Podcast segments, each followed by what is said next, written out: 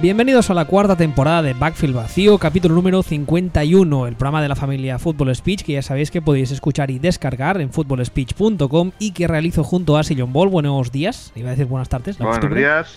Que en Twitter es arroba Sillon Ball y a mí me podéis encontrar como arroba wbistuer. Imagino que ya sabéis que la semana pasada no hubo programa, entre otras cosas, porque aquí el caballero y yo teníamos cada uno sus, sus dolencias, es la edad, no perdona, ya sabéis, esas cosas.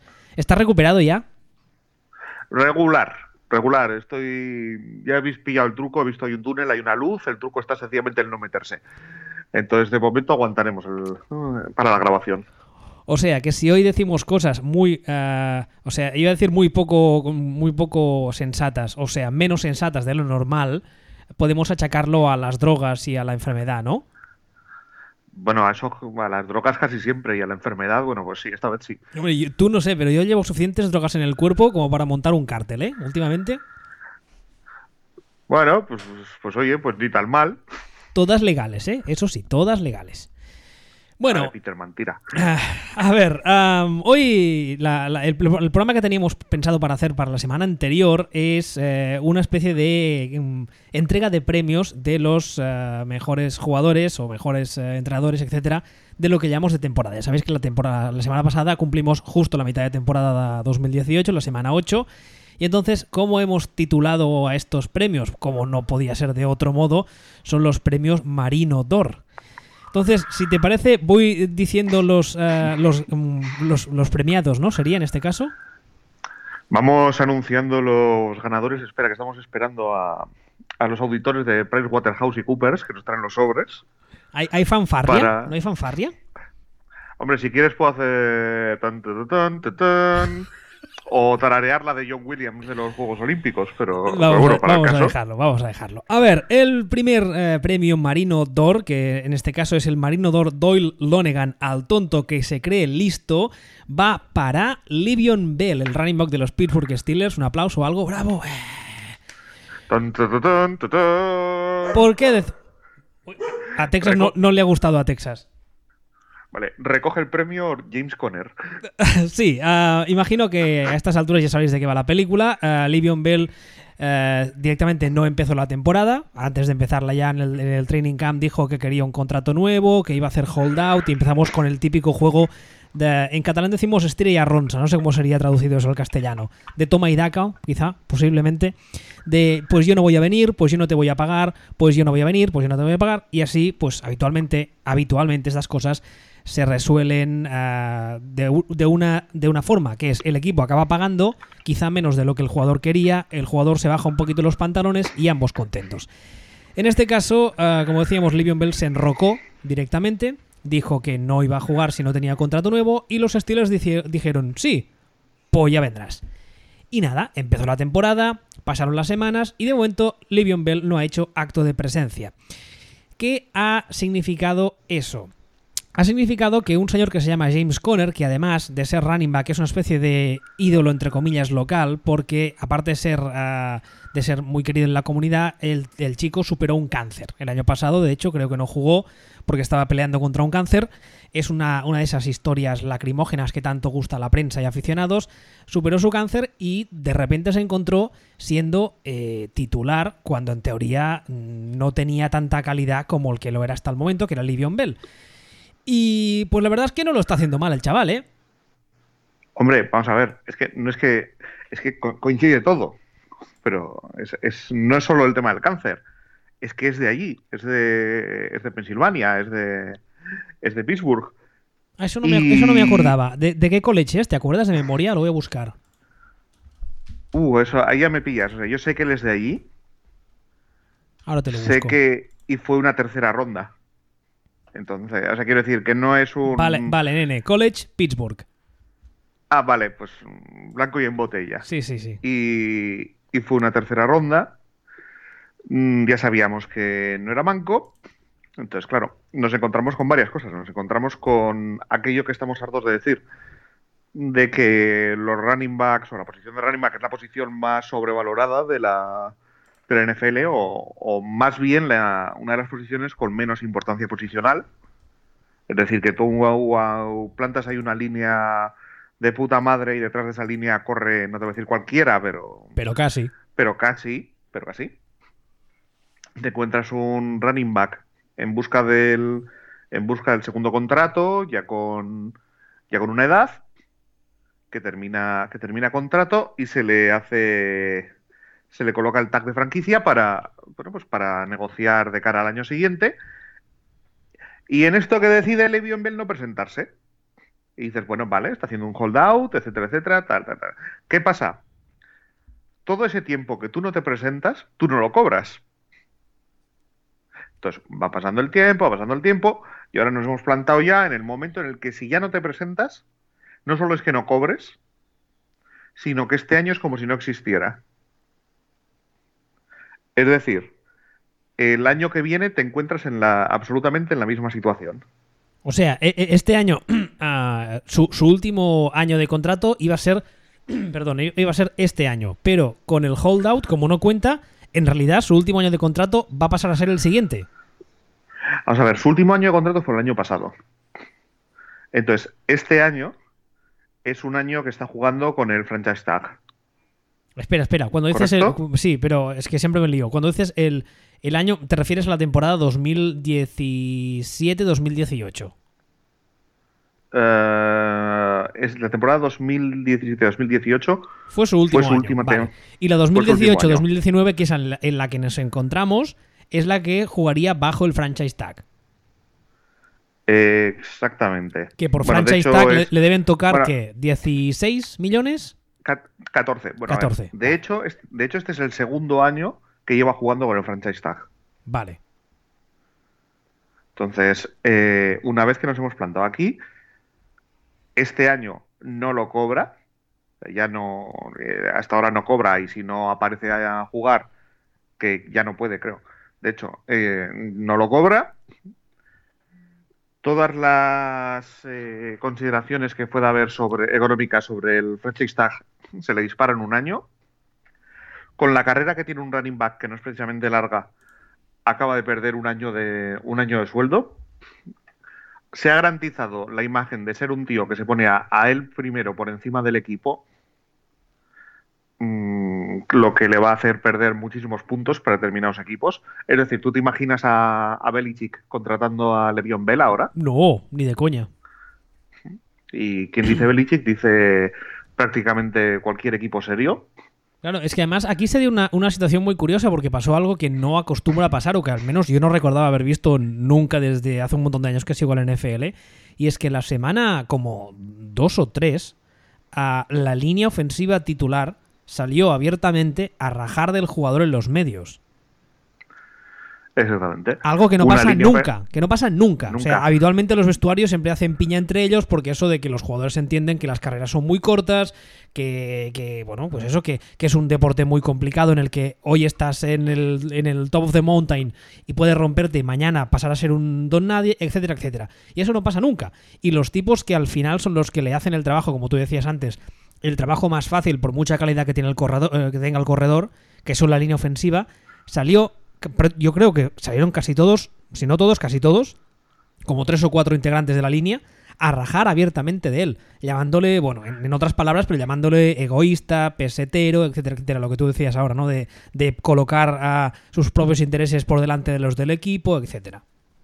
todo muy exagerado y, y luego después, a través de esta misma línea, aparte de, toda la imagen que se estaba como- colocando Levión Bell extra, extradeportiva, resulta que sale James Conner y mejora sus números. Automáticamente, ¿qué pasa? Yo soy un general manager de otro equipo, yo miro y digo, "Ch, oye, ojo, cuidado, que este running back que me está pidiendo aquí 15, 16, 18 millones al año, resulta que sale su vecino, el del cáncer, y lo hace mejor. A ver si va a resultar que no es tan bueno y el bueno eh, y la buena es la línea. Con el, con el- además con el agravante de que el del cáncer, como tú lo llamas con mucha elegancia, tiene solo 23 años. Efectivamente. Está fresquito, fresquito, no arriesga, no, no arrastra lesiones. Aparte de que, evidentemente, teniendo en cuenta la- la- el escenario que se da, Connors es el primero interesado a día de hoy en dejarse, vamos, dejárselo todo en el campo por el equipo, entiendo. Completamente. Y se está, y se está viendo, o sea, sencillamente, pues, lo que estábamos comentando, ahora mismo se ha encontrado este. Bueno, y un abrazo para su agente, que realmente es el que ha liado. Porque su agente solo cobra en función del porcentaje de lo que gane de lo que gane Levion Bell. Si Levion Bell no gana, su agente no gana. Entonces, ahora mismo se acaba de quedar que este año ya le, ya le han filtrado que, mira, tú no vengas, que no te queremos. El próximo año no te vamos a poner el franchise tag, lárgate donde te dé la puta gana Gracias por tus servicios y felicidades, acabas de hundir tu propio valor de mercado. No es que haya perdido los 14 millones que le tocaba ganar este año, es que probablemente ha perdido unos 6 millones al año durante el resto de su carrera, gracias a la tontería que ha hecho ahora. Este no solo se merece el Marino d'Or, sino que se merece el, MVTP de este año. El Most Valuable Tonto del Pueblo. Exactamente. En honor a, Ignasi. Ah, aparte de, está el tema de que esta, esta situación, todo este tema del holdout por una parte, el equipo enrocando, que salga otro y te quite el puesto, etcétera, ah, sienta un precedente muy interesante. Especialmente en la posición de running back, en la que muchos, entre ellos te incluyo a ti, lleváis muchísimo tiempo diciendo que no es tan importante como algunos quieren hacer creer todavía. No, es la importancia posicional de, valor posicional de la posición de running back, es, ya si lo hemos dicho muchas veces, pues no, no es especialmente alto. Ah, y toda esta situación, pues eso, sienta, como se dice en derecho, jurisprudencia es, ¿no? Exactamente. exactamente. Y si, si no hay más que ver los resultados que, que están sacando los equipos que están jugando con running backs que están haciendo resultados o actuaciones estupendísimas, no te voy a decir históricas, pero casi gordísimas, una cantidad de, de yardas de scrimmage brutales, un no sé qué, un no sé cuál, todo esto, estoy pensando en los Giants, míralos. Míralos dónde están. Pero los Giants, tienen un super running back, ¿no tendrían que ganar todos los partidos de 50 con ese super running back? ¿Eh? ¿Eh? ¿Eh? Pues, ¿Eh? pues deberían, ¿Eh? deberían, se supone. ¿Eh? Ya, pues eso. ¿Eh? Sí, ya, ya, ya, ya, ya, ya, ya, pues ahí estamos. Vaya. estamos, estamos, estamos hartos de decirlo.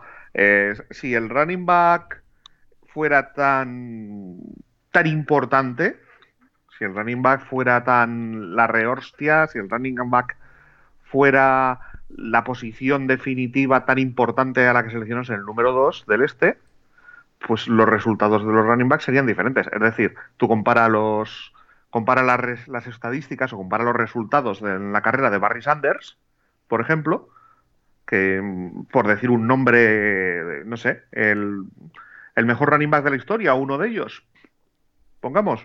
Sí, además el ejemplo perfecto de que un, un, no, un buen running back, no ya un buen running back, sino un running back espectacular, no te asegura eh, nada si el resto del equipo es lo que es.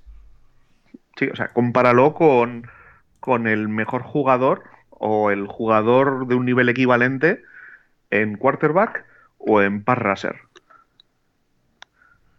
Eh. Y compara las. compara, compara los récords. O sea, sí, ¿vale? Es, evidente. O sea, es, es, ridículo que esto que se dice a veces, no, este es malo porque no gana. No, no, no, nadie está diciendo eso. Lo que estamos, lo que estamos diciendo es lo contrario, que el ser bueno hasta el infinito y más allá no garantiza ganar en determinadas, en determinadas posiciones. No hablamos ya de quarterbacks y de Aaron Rodgers ganando solo. Hablamos de, hablamos de, de pass rushers, por ejemplo. Hablamos incluso de, receptores, hablamos de, de muchas cosas. En la posición del running back, pues, pues ya vemos lo que genera. Pero bueno, pasamos al pasamos al siguiente premio. Sí, pasemos al siguiente. El siguiente premio es el Marino Door eh, Night Industries 2000. Este es un referente un poco vintage que es posible que algunos de nuestros oyentes no pillen. Al equipo sin nadie al volante. Y este premio se lo llaman los Oakland Raiders. Qué risas, ¿eh? El coche fantástico. El coche fantástico es la historia de un hombre que no existe en un mundo lleno de peligros. Me acuerdo de la intro aún. Madre mía, qué recuerdos. Pero, pero, pero ese no va a ser yo, eh, ese no va a ser Gruden, ¿no? No, no, no. Bueno, eh, no. Gruden es. Bueno, Gruden es. La verdad es que eh, para mí está siendo una decepción bastante gorda. Yo esperaba, o sea, tenía claro que en la primera temporada no iban a salir las cosas, eso lo tenía muy claro. pero es que está, está eh, no sé cómo decirlo, está desbordando todas mis, mm, mis, mis, eh, no me sale la, la palabra, Es- expectativas. digamos. expectativas negativas. Sí, o sea, todo lo que yo pensaba que podía salir mal, este señor lo está cogiendo y lo está aumentando por 10. Es que está. No es que el equipo no vaya. Es que está, está- se está comportando como un cáncer para la cultura deportiva del equipo. Eh, Porque tú puedes, tú puedes ganar o puedes perder, pero. Pero ha convertido el equipo en una casa de putas. Eso es un puteche. Es una.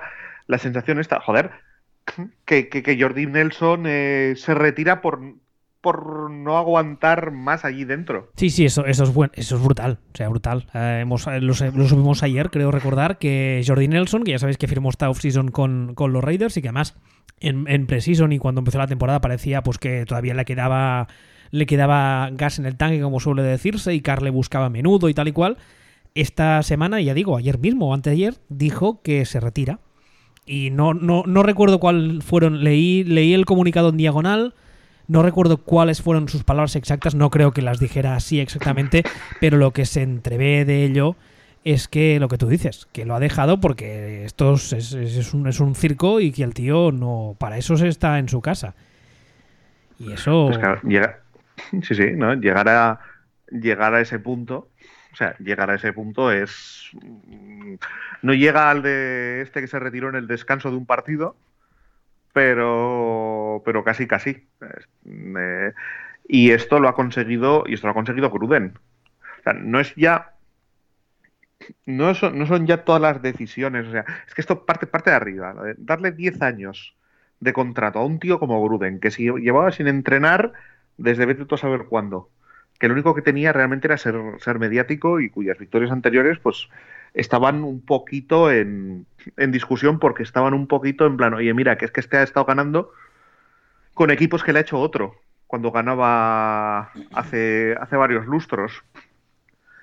Eh, le das 10 años, luego le permites que haga todo lo que tenga que hacer, empieza a hacer todos los traspasos son absurdos, todas las cosas son, son rarísimas, o sea, lo de Khalil Mack, el, el hacer de menos a, a los jugadores, eh, eh, está hundiendo a Carr, o sea, Carr mm, cuando la gente decía que era el elegido, que era, que era Neo, nosotros decíamos, hombre, a ver, no, eh, puede ser un quarterback viable en FL, pero no es Dios.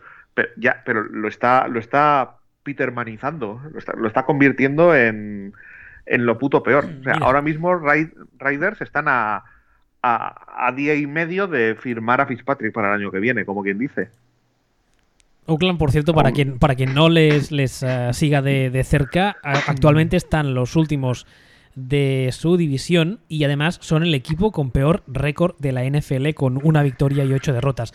He abierto una de las noticias, estoy aquí con las noticias eh, leyendo eh, sobre el tema y en una de las que habla de los, de los movimientos estos rarunos que ha hecho Gruden, como son lo de que ah, se retiró Roger Cromarty, luego trajo a Khalil Mack, a Mari Cooper, etcétera cuenta una cosa que yo no, en su día no la había leído y me parece genial. Y es que Bruce Irvin, el, el pass rusher, fue, Sí. cor- fue cortado. ¿Vale? Entonces le fichó a Atlanta y dice que cuando llegó el primer día a Atlanta, el primer día que pisó el campo de entreno de Atlanta, gritó: ¡Soy libre!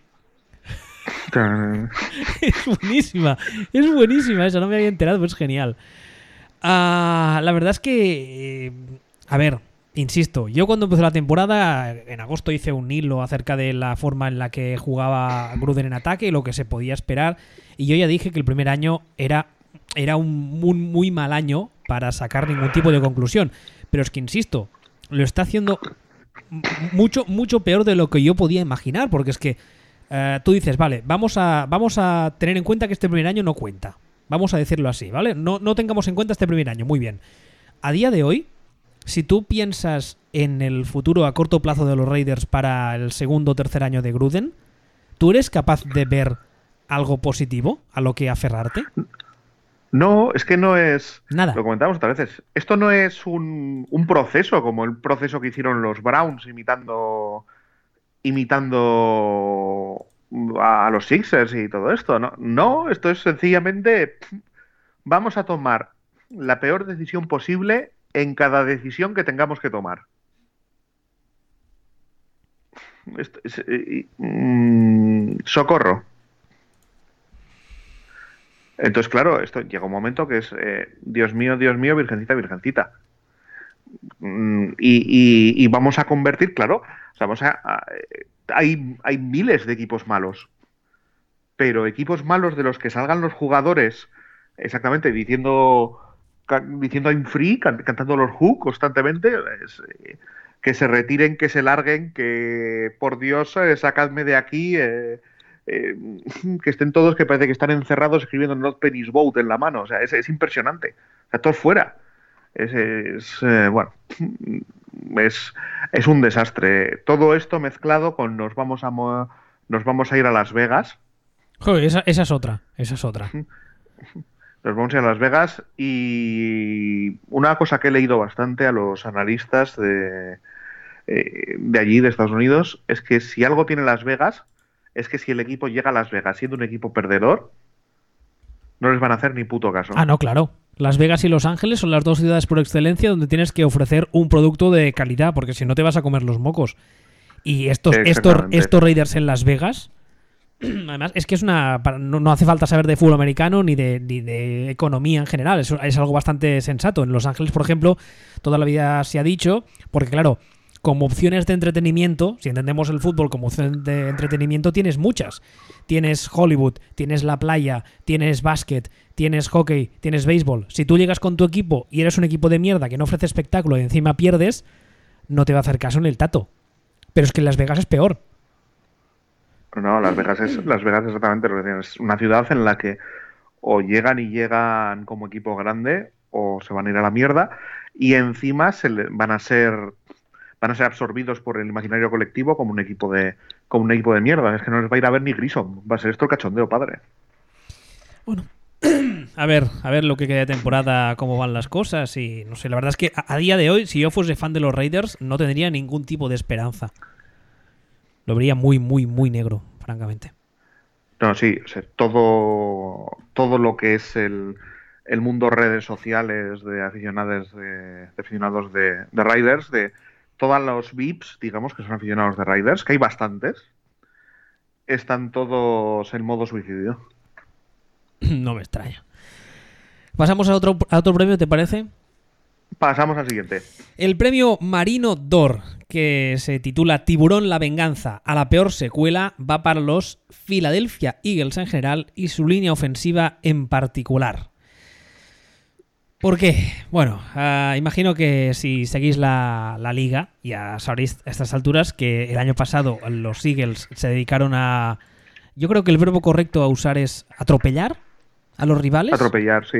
O sea, de, forma en algunos casos insultante, dominaban a ambos lados del balón de una forma insultante. Y este año, pues, pues no, pues las cosas no hagan de salir. Las cosas no hagan de salir.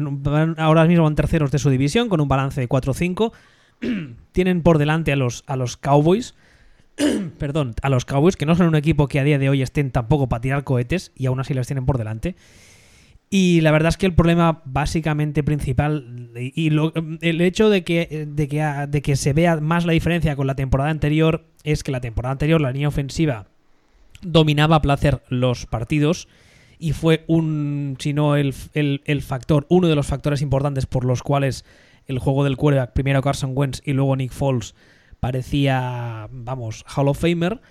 Y a día de hoy, pues la línea ofensiva no está funcionando. Ha tenido varias lesiones, que evidentemente ese no es culpa de nadie, no se pueden prever. Pero bueno, no sé. La verdad es que mm, a día de hoy veo muy complicado que estos Eagles eh, repitan, repitan Super Bowl. Complicadísimo, vamos. Y lo de meterse en playoff, mm, ya veremos. No sé qué, qué te parece a ti. Pues yo lo veo eh, bueno, primero partamos de una cosa. Partamos de los cambios que ha habido en el que ha habido que ha habido en el cuerpo técnico. Yo es algo a lo que no le di tanta tanta tanta importancia realmente porque porque Pederson es Pederson es, un entrenador en teoría ofensivo, pero cuando lo cuando lo miras te encuentras con que con que realmente con que los Eagles han perdido al coordinador ofensivo que era Fran Reis, que está ahora mismo en, en los Colts, haciéndolo para mi gusto bien o muy bien. Sí, ya hablamos, hablamos de él hace un par de semanas. La verdad es que no, no lo esperábamos ni mucho menos. Bueno, yo sí. O sea, yo, yo, yo sí que creía que lo iba a hacer y desde el primer momento lo vi que iba funcionando. Y es eh, John De Filippo, que era el entrenador de quarterbacks. Entonces, ha perdido a ambos. Y no. Y se está notando. O sea, se está notando porque el, que ahora, bueno, que ahora mismo está de coordinador ofensivo en los Vikings. Se está notando muchísimo más de lo que yo pensaba que, se iba a notar. Porque aparte han sustituido desde dentro.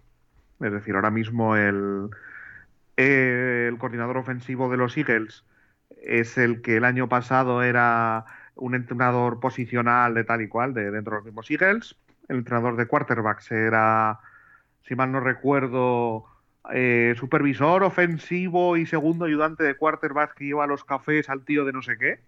Sí, han, hecho, han hecho lo que suele llamarse promoción interna. Exactamente.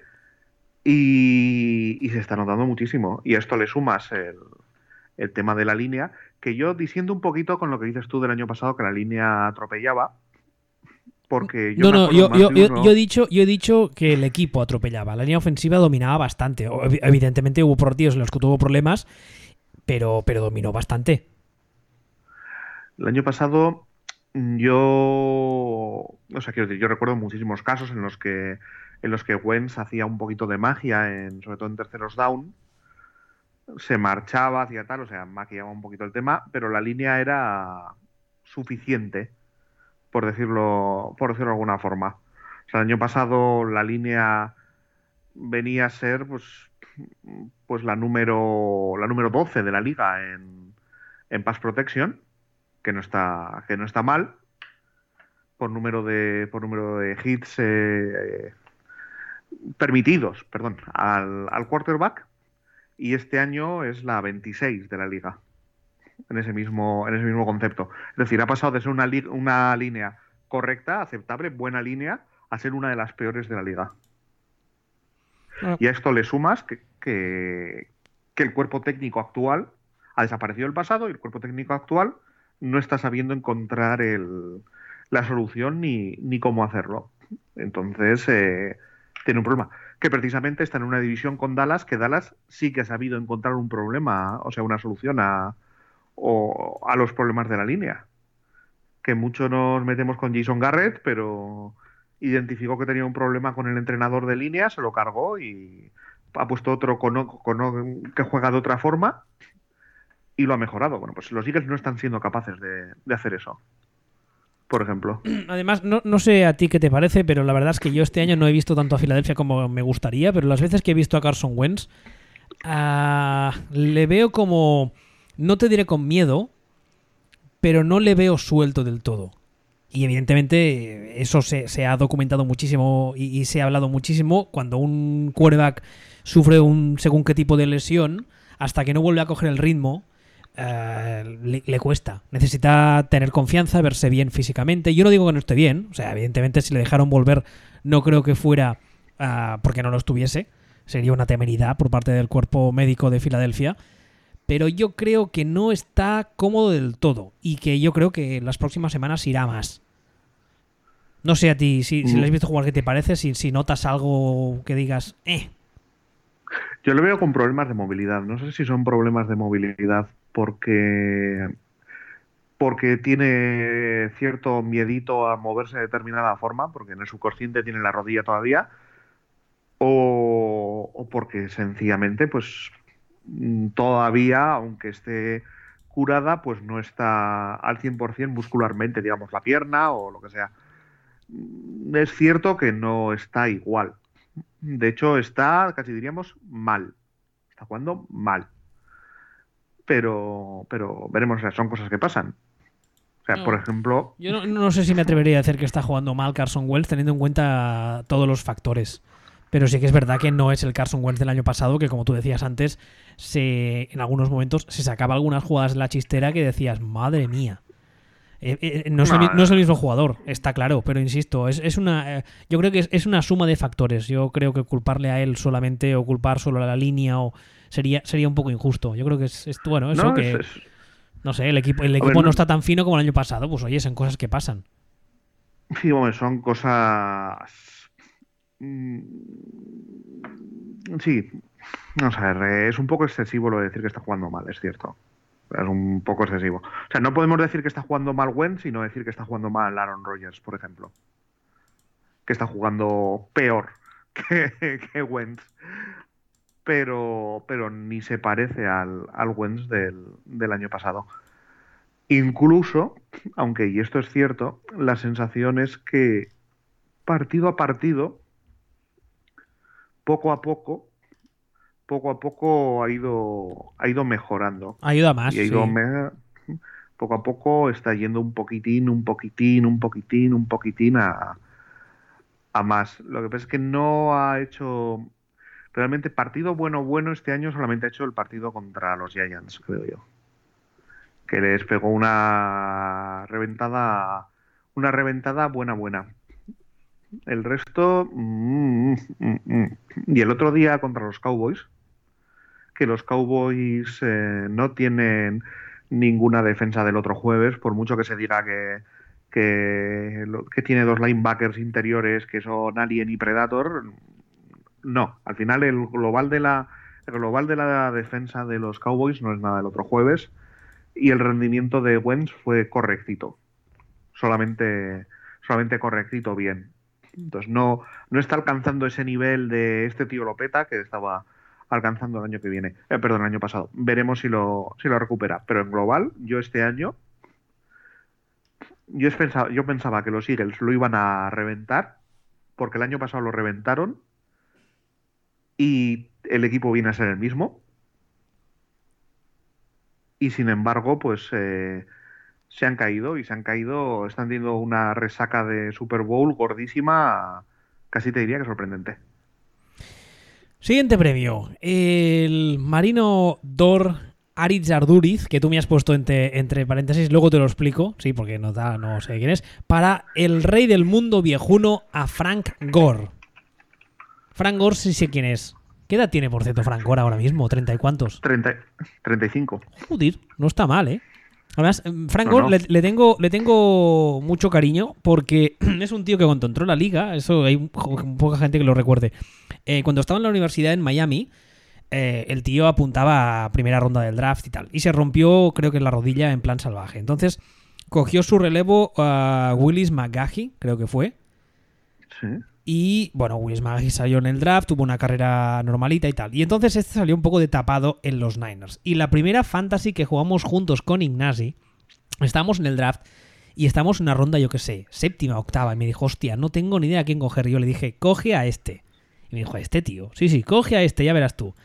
Y la verdad es que le tengo mucho cariño por eso, porque mm, es, un tipo, es el típico uh, running back machacón de picar piedra Nunca ha dado ningún problema en los equipos donde ha estado, ningún titular, ninguna salida de tono. Y el tío, dale, y venga, y venga. La verdad es que es, el tipo de jugador que creo que todos los equipos eh, pagarían por tener en sus rosters. Es que es, una. Es una, es una locura. Eh, con la edad que tiene estar aquí. O sea, estamos hablando de un tío que salió en el draft en el 2005 Estamos hablando de un tío que salió en el draft tropecientas mil posiciones por detrás de gente como Cadillac Williams o como Cedric Benson. Cedric Benson, vaya, crack. Como JJ Arrington. madre mía. Drogadura. Drogadura. Pues este salió, este salió en tercera ronda. es, del, es del draft de Alex Smith y, y Aaron Rodgers. Y aquí sigue. Aquí sigue. De la, de la generación esta, pues es que yo creo que solo quedan los, los quarterbacks. Realmente. Pues estoy mirando, pues sí, Braylon Edwards, Pac-Man Jones. Pues, y aquí está el tío con sus 35 años petándolo, pero petándolo, petándolo muchísimo. Es que me parece brutal para la carrera que tienen los running backs. O sea, los running backs que son como los perros en la NFL, o sea, que un año suyo vale por siete años de otra posición. Suerte, suerte que lo has, lo has eh, especificado, porque si no, mañana tendríamos mm, críticas sangrientas de los fans de los running backs y de los fans de los perros, entre los cuales me incluyo. ahora mismo es, es, curioso porque estoy viendo la. Ya sabéis que en el running back se acostumbra a decir que la media de yardas por carrera es un poco la que dicta la efectividad del corredor. Eso, eso al menos, sí, sí, un poco sí, poco sí. Es, es, una, estadística muy tramposa, pero bueno, aún, aún sirve bastante. Y estoy mirando, y ahora mismo la media de Frank Gore es de 4,51 yardas por carrera. Sí, sí. es que este señor, ¿qué, edad hemos quedado? Que tiene 35, ¿no? Es, para, para ser un running que es una barbaridad. Es una barbaridad. Y, es que mm. encima, yo, yo, cuando le fichó a Indianapolis, hace unos años cuando salió de San Francisco, ya dije que me parecía un jugador fantástico para el vestuario. Y si te fijas, en Miami ha sido un poco lo mismo. Ha actuado un poco de, de bálsamo en, un, en, un, en una posición en la que había mucha gente joven, que no sabíamos muy bien qué esperar de ellos. Y es el tío, eso, es el tío que pica piedra, que está ahí cada día, mm, liderando con el ejemplo y de, paso, unos Dolphins que, bueno, que están 5-5, pero que están segundos de su división y que no están tan mal como yo esperaba que estuviesen. Hombre, pero, si llevamos todo el año diciendo que no han ganado a nadie, que, que están jugando contra el equipo de Pasitos Falco, tres equipos universitarios y mis padres. Ya bueno, pero me han ganado cinco. O sea, yo la verdad es que pensaba, yo, yo, sí, yo francamente pensaba que a estas alturas llevarían una o dos victorias. Quizá, quizás porque soy muy, muy duro con ellos, pero...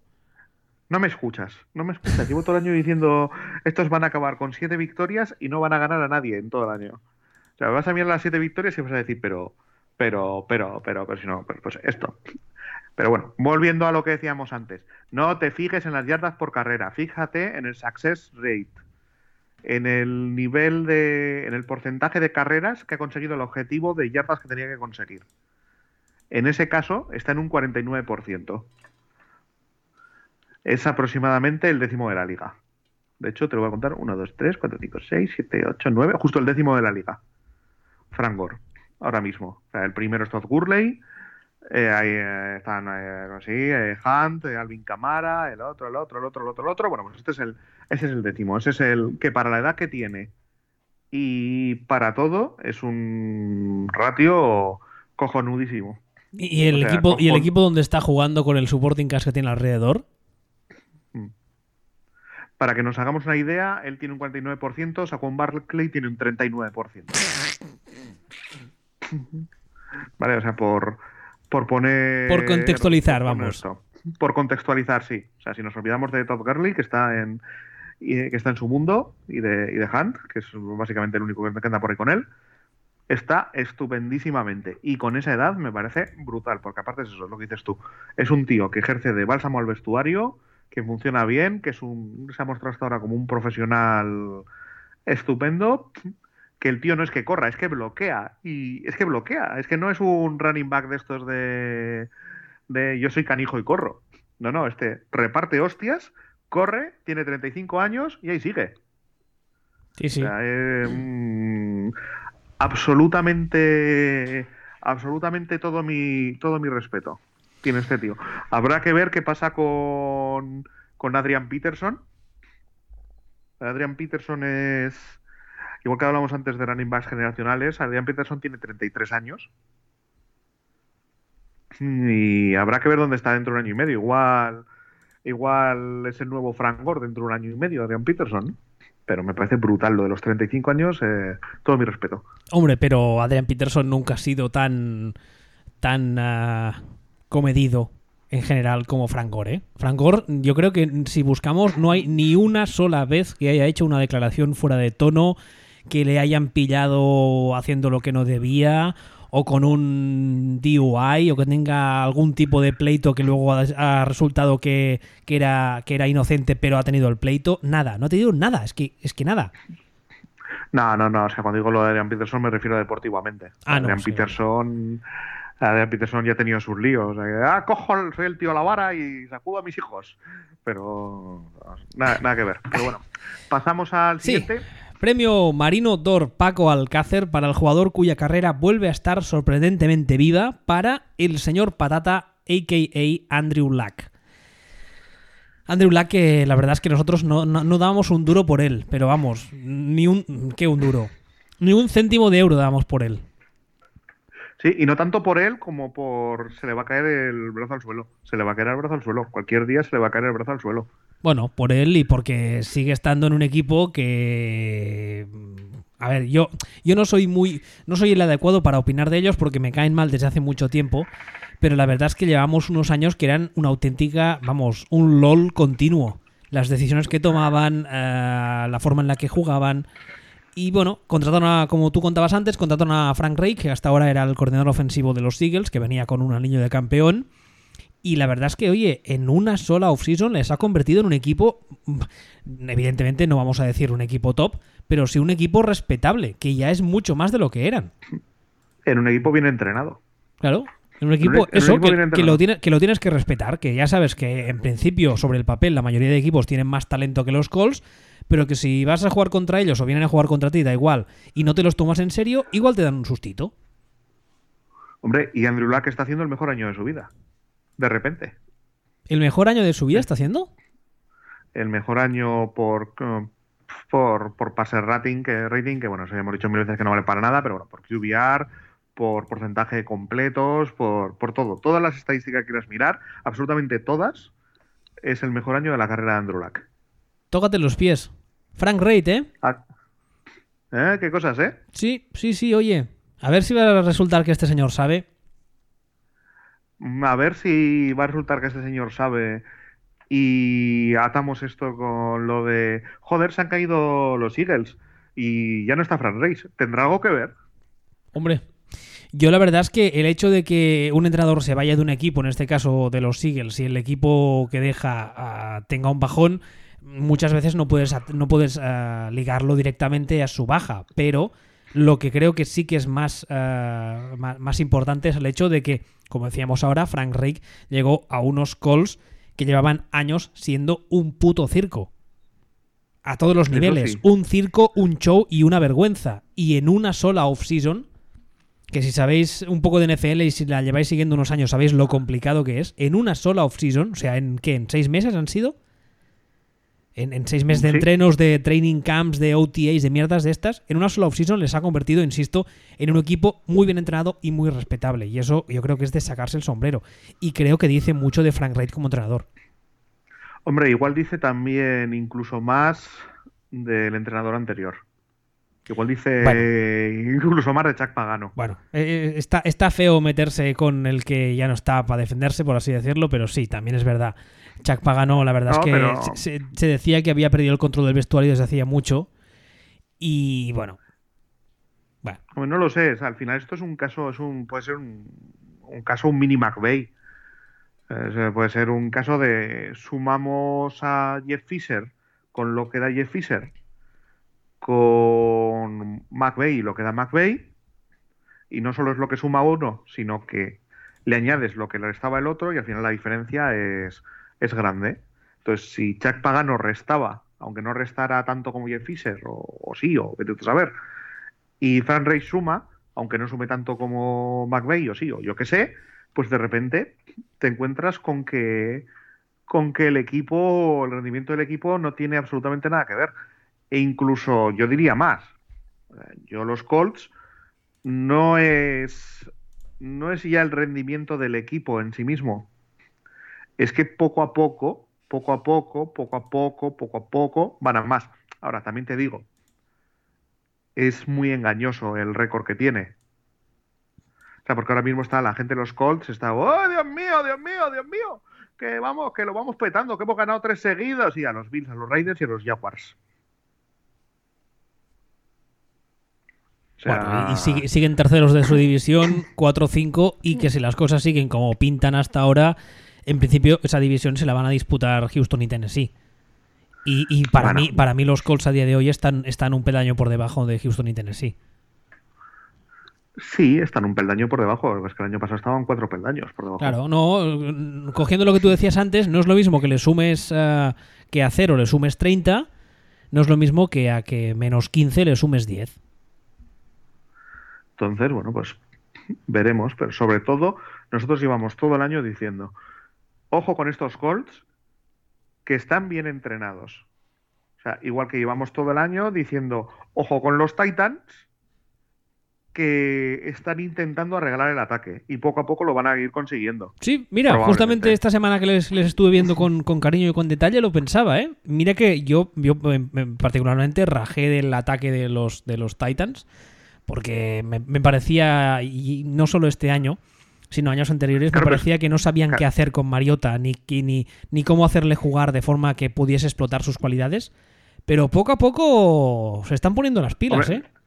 Hombre, claro, pero es que han cambiado todo el equipo. O sea, han cambiado todo el cuerpo técnico, perdón. Sí, sí, pero cuando, empezó la temporada tampoco es que estuviesen muy finos en ataque, que es normal. Hay que coger el ritmo, eso, eso es evidente. Claro, por eso, por eso nosotros lo que comentamos fue, ojo, que aunque los resultados no estén todavía, se ve que están intentando cosas. Se ve que está, se ve que están buscando, que ahí está Mazda Flair y se ve que van a ello. Y los Colts lo mismo. Los Colts dijimos, ojo, que este equipo le saldrá sí o no, pero ya no es una casa de putas. Y lo dijimos desde, el principio. Ojito con ellos, que puede, puede que consigan cositas. Y ya lo estamos viendo, que están, están ganando partidos que, tienen que ganar. Entonces, por cierto, que también te digo. Con, con Mike Bravel al final me la tendré que comer, ¿eh? Veremos, a ver. No, la, verdad es que de momento no lo está haciendo nadie mal nada mal. Hombre, mm, iba a decir que sería probablemente el primer la primera criatura que sale de la sombra de Belichick y le va bien. Pero bueno, todavía acaba de empezar. En realidad no ha sido entrenador para coordinador con Belichick nunca. Eh. No, saldría de su, de su, lo que se llama su coaching tree. No, no, tampoco, ¿no? No, no, no ha sido. Hombre, no, pero. Ha jugado para él. Sí, pero luego ha sido coordinador o sea, ha sido entrenador de posición debajo de, de Crenel. Hostia, vale, pero eso ya no es que sea el coaching tree, eso es como en una mini rama al final. Eh, sí, sí, bueno. Sería, sería, sería, como, sería como la gente que te dice, no, eh, Gruden es del coaching tree de Bill Walsh porque Gruden empezó debajo de, ah, de Mike Holmgren en Green Bay siendo entrenador de receptores y Holmgren a su vez fue coordinador ofensivo de Mike Walsh, etcétera, etcétera, etcétera. Sería, sería rebuscado, pero... Hombre, es que a mí me parece un poco rebuscado porque al final, al final prácticamente parece que puedes llegar y decir de, de cualquier entrenador llegas y dices, no, este es del Vince Lombardi Tree Sí, hombre, sí, porque verás, porque este entrenó para este, que, que, es el, es el, primo del este, hermano, este. del cuñado, de... exactamente, y al final llegas de esto, de lo otro, de este, del aguador de Vince Lombardi. Hombre, pero este, en, este, caso es un poco más directo porque, porque eh, Bravel cogió los principios tácticos directamente de Belichick cuando fue jugador para él. Además, fue jugador para él durante mucho tiempo y siendo un muy buen jugador para él no era un suplente del suplente, era un titular indiscutible cuando, ah, cuando estaban finísimos los Patriots. Y luego, insisto, fue entrenador de posición debajo de Crenel y a su vez debajo de O'Brien. Pero claro, O'Brien habría que ver hasta qué punto se le considera producto de Belichick. Yo nunca lo he considerado como tal, por mucho que estuviese ahí. No, pero a Crenel sí. A Crenel, evidentemente. La, defensa que le da los, los primeros eh, años de la década anterior le da tantos éxitos a los, a los Patriots es obra de Crenel, 100%. Bueno, eso, yo diría que es obra de Belichick, pero sí. Yo diría que es más obra de Crenel, porque si te fijas, Belichick eh, en sus eh, primeros años, cuando tiene éxito en los Giants, es un fiel creyente de la 4-3 y no es hasta que llega Crenel que empiezan a hacer esas, esas cosas híbridas raras de 4-3, 3-4, 5-2, jugando con linebackers de defensive end, meto a este aquí, este allí. Pero bueno, esas discusiones, yo creo que sí, yo creo que Crenel, eh, que cuando, cuando se juntan Crenel y Belichick en esos Patriots, yo creo que Belichick le, le aporta la base teórica, pero que al mismo tiempo le da libertad total a Crenel y le permite hacer unos cambios que a otro no le hubiese permitido porque se fía de él como entrenador. Yo siempre he tenido esa sensación.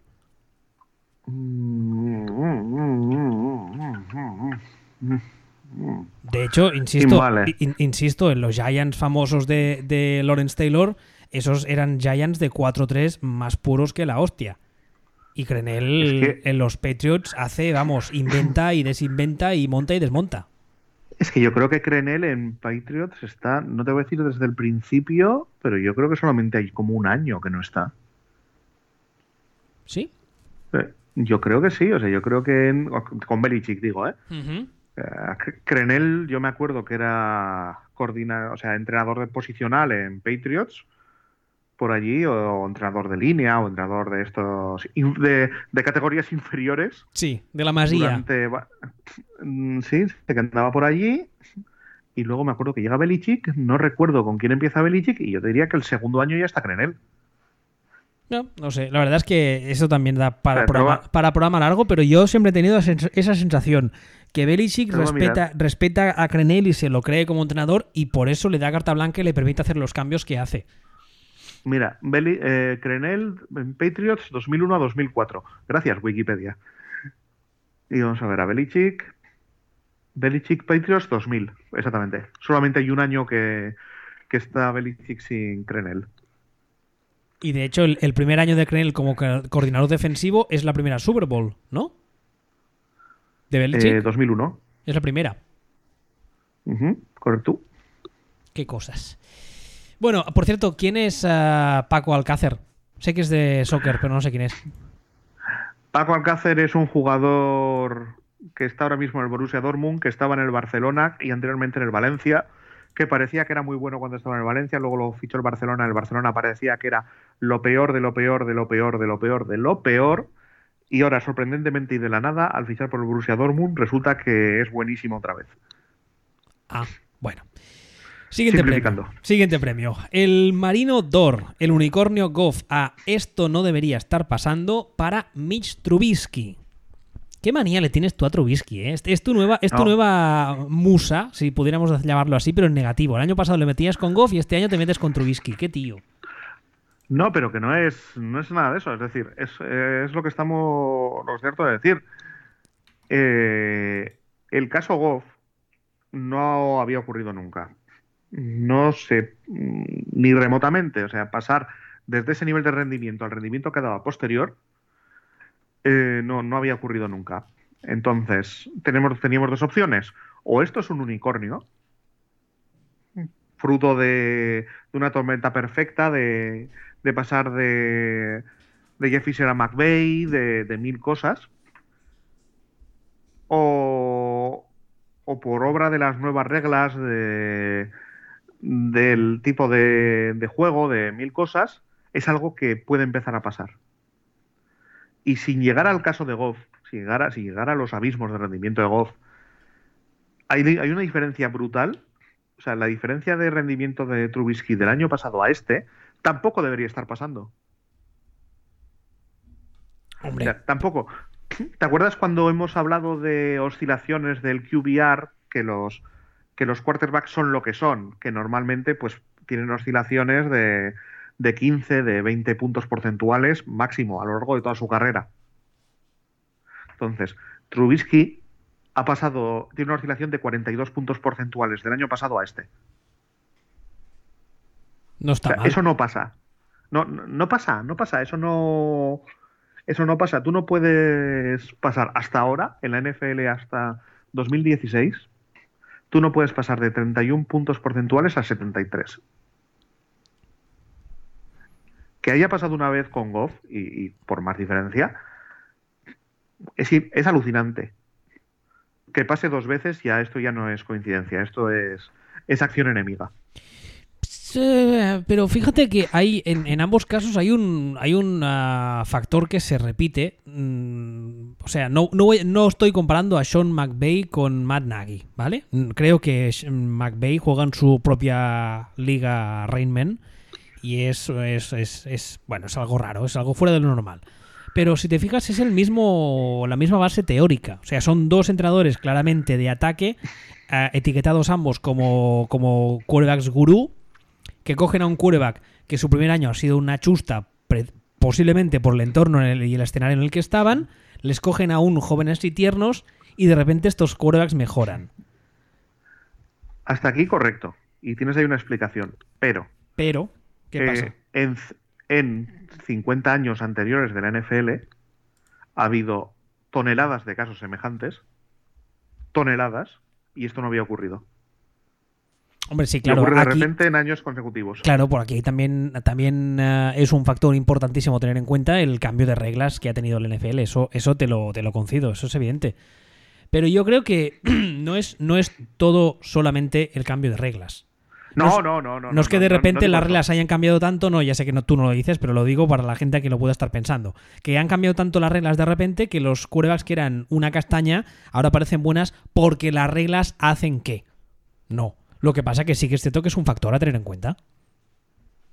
No, esto es. eh, yo, mi, mi tesis actual es que en la NFL actual tú puedes coger un quarterback que está sin terminar de hornear. Que esto es algo que antes no podías hacer. Tú puedes coger un, un quarterback que está sin terminar de hacer, que probablemente sea un descerebrado y que no sepa a dónde pasa la pelota. Lo puedes juntar con una línea y con un coordinador de primer nivel y fabricar un quarterback de primer nivel. No, pues eso es interesante y creo que está bien que pase. Mien- Claro, mientras que hasta hace tres años tú no podías coger un quarterback sin hacer y descerebrado y colocarle y colocarle un coordinador y colocarle tal y fabricarlo. Probablemente porque coincide que han entrado una serie de, de mentes ofensivas que ahora mismo eh, tienen los conceptos, los han llevado por delante de donde están las defensas, sumado a, un cambio de reglas o a una serie de matices en interpretación de las reglas que hace que estos quarterbacks estén teniendo unas décimas más de segundo más para pasar por jugada, les estén llegando menos. Y entonces eh, ese medio segundo extra para pensar vale un mundo, unido con, vete tú a saber, otros mil factores, entre los que están pues que los, entrenadores anteriores que ha tenido esta gente eran horrendos ofensivamente, se está propiciando esto. Entonces, mm, vamos a una NFL donde, donde tú puedes realmente fabricar un, un tipo de estos con un quarterback de segunda ronda, de tercera ronda. Es decir, un, un o básicamente, o puedes buscar un idiota con brazo. ¿No? Claro. Es decir, si yo te puedo fabricar eh, un quarterback que, que lea, mm, solo necesito que tenga brazo. Bueno, Porque eso, al final eso- estamos. eso lo he dicho yo muchas veces. La técnica se enseña.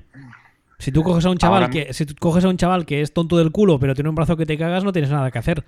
Pero si es al revés, aunque esté, yo por ejemplo lo, lo extrapolo a, a mi, mi ámbito de trabajo, que eran las ligas inferiores aquí en España, que evidentemente el, el- el nivel era mucho peor, pero te llegaba el típico chaval que tú veías que era inteligente de la hostia, pero estaba gordito y no aguantaba nada corriendo, pues ¿qué hacías? Ponerle a dieta, ponerle a correr y de repente tenías un quarterback decente. Y eso lo he hecho yo un montón de veces. Hombre, en este. En, en estos casos, al final es eh, la apoteosis de la fabricación del quarterback de sistema. Que claro, es que si lo piensas, eh, se dice mucho, "No, este, es, este es una mierda, este es un quarterback de sistema. Todos son quarterbacks de Sí, eso, sistema. eso te voy a decir. La expresión esta de quarterback de sistema, mm, yo nunca me la he tomado en serio porque al fin y al cabo, un buen entrenador lo que hace es coger las cosas buenas que tiene su quarterback y las cosas malas y diseñarle un sistema para maximizar las primeras y minimizar las segundas. Y eso lo hacen, o deberían hacerlo todos los entrenadores del mundo desde que se inventó este deporte. Pues yo ahora mismo, de los quarterbacks de primer nivel, y es que todos son quarterbacks de sistema. Bueno, excepto Rogers, que básicamente el sistema es, toma, coge el balón y, y hace Dios. Pero todos los demás, eh, todos los Brady es un quarterback de sistema. Evidentemente. Si hablamos de. Manning era un quarterback de sistema. Hombre, Eh, te diré. Manning, Manning, de hecho, bueno, precisamente Manning es el tipo de quarterback que tengo la sensación de que podemos fabricar ahora mismo, hasta cierto punto. Es decir, Manning era un tío que la virtud de Manning, de Peyton, era ser el coordinador ofensivo encima del campo. Por decirlo de alguna forma, otros, unos tienen unas virtudes, otras otras. Yo para mí la virtud de Manning, absoluta, es que era el coordinador ofensivo de, aquellos Colts. No, su, fútbol IQ que se salía de las tablas. Físicamente era un tipo que, mientras se mantuvo en forma y sano, era un tipo que era normalito. Evidentemente el brazo lo tenía bien, que para, para eso era quarterback, pero todos recordamos las imágenes dantescas de Peyton intentando correr. Y no hablo, y no hablo de cuando llevaba 15 años en la liga, hablo de cuando llevaba 3. No, no, no, porque no tenía eso, pero era un poco como tener a McVeigh directamente ahí plantado detrás de, detrás de la línea, lo que tenía este. Bueno, pues eh, ahora mismo estamos en un punto en el que es, entre pitos y frutas podemos conseguir que casi cualquier quarterback mm, llegue a, hacer unas lecturas por las por la comunicación con la banda, por por, la, eh, por, por, las RPO y este tipo de cosas que, que proporcionan una serie de lecturas que luego automáticamente si el quarterback se le enseña si esto es si esto es así es así si esto es así es así haz esto esto esto solo tienes tres opciones decide entre estas tres mm, se está se está consiguiendo fabricar quarterbacks de primer nivel a este nivel entonces bueno se no tiene por qué ser la teoría correcta, pero yo la sensación que tengo ahora mismo es que la liga va, hacia allí, o está allí, porque si no, esto no. Yo no me creo, yo no creo en las coincidencias. Bueno, veremos. Ah, más premios. El Marino Dor Frank Debrin al atrapador del año para Adam. Ah, nunca sé cómo pronunciar este nombre. ¿Celin? Bueno. No, ese es Celin Dion. Vale, el de los Vikings. Ese, Blancucho. Frank, Frank, Devin, otra referencia vintage que los más viejos del lugar seguro que han pillado. Eh, ya que no lo pille, debería. Yo no me esperaba este rendimiento de, de Dan Thielen. O sea, no sé tú, pero yo creo que se merece comentarlo porque, porque está siendo para mí el mejor receptor de, de la liga ¿Sí? ¿De la liga? Sí, o sea, por encima de. O sea, yo es que le he visto partidos, he visto varios partidos a los Vikings, bastantes, casi todos, de hecho. Y es como, ¿pero qué, pero qué hace este tío? ¿Pero cómo agarra esos balones? O sea, de estos de. Este tío tiene manos de oro. O sea. Le falta coger los balones por entre las piernas del cornerback, teniendo al cornerback respirándole en el sobaco. Es que además eh, estoy viendo así las estadísticas de este año, estoy viendo la relación entre uh, targets, o sea, a veces que le lanzan el balón y recepciones. el, porcentaje de completos, sí, sí, es brutal.